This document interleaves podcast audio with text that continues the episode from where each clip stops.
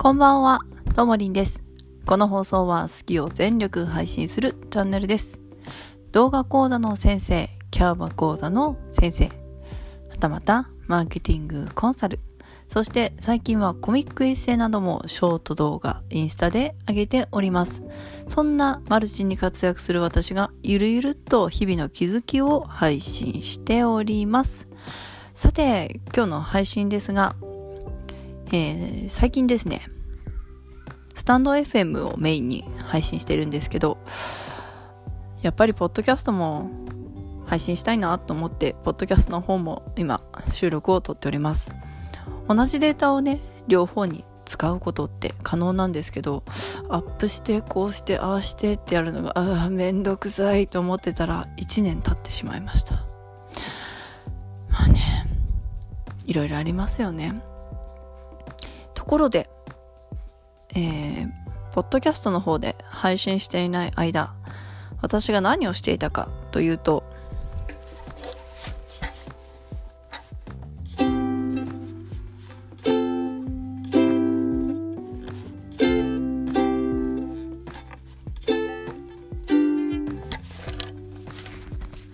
ウクレレをしておりました。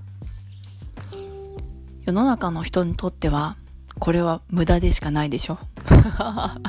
本当に無駄でしかないと思います。でも、私にとってね、筋トレのようなもんなんですよ、これ。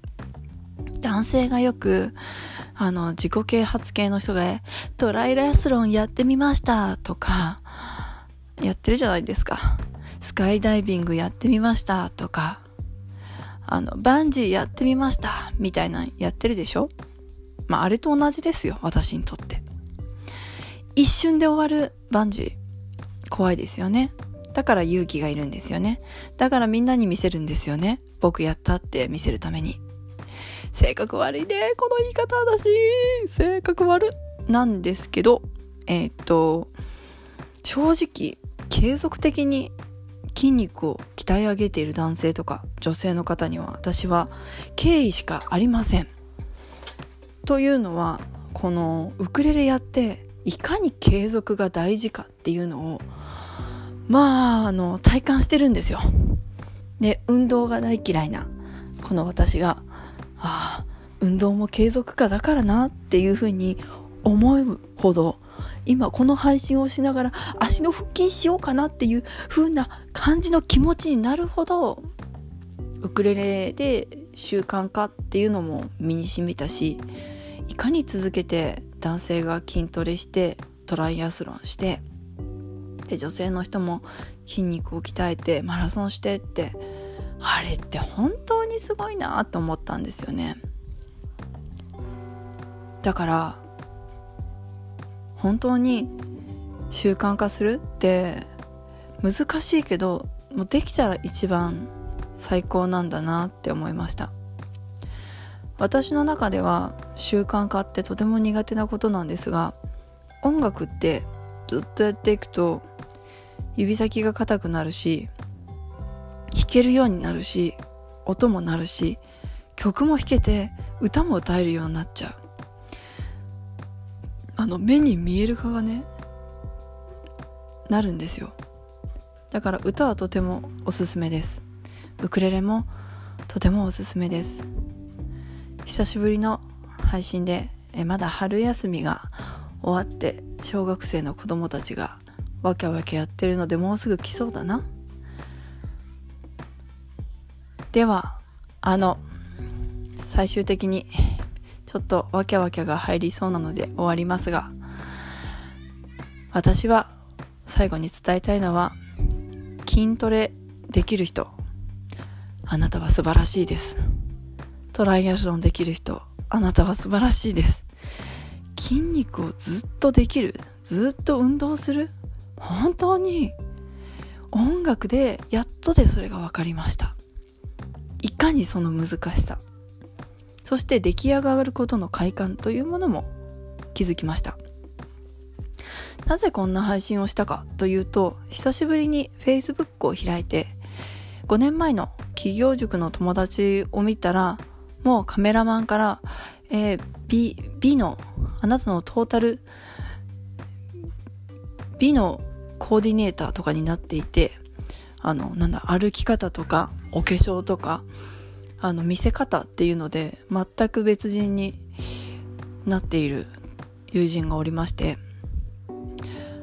ああ女性ってね恋をすると本当にこんなに変わるんだなと思いました。その人のタイムラインはたまに Facebook でたまに開いた時見ててああ再婚されたんだなと思った時に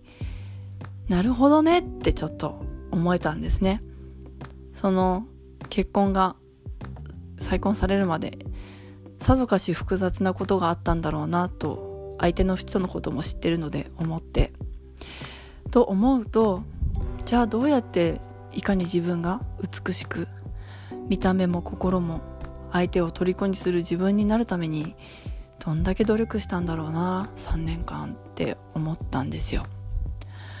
でそれを思うとあこの人は相当努力したなって心も見た目も仕事もと思うとそれをできる彼女のいかに習慣化して子供が3人もいて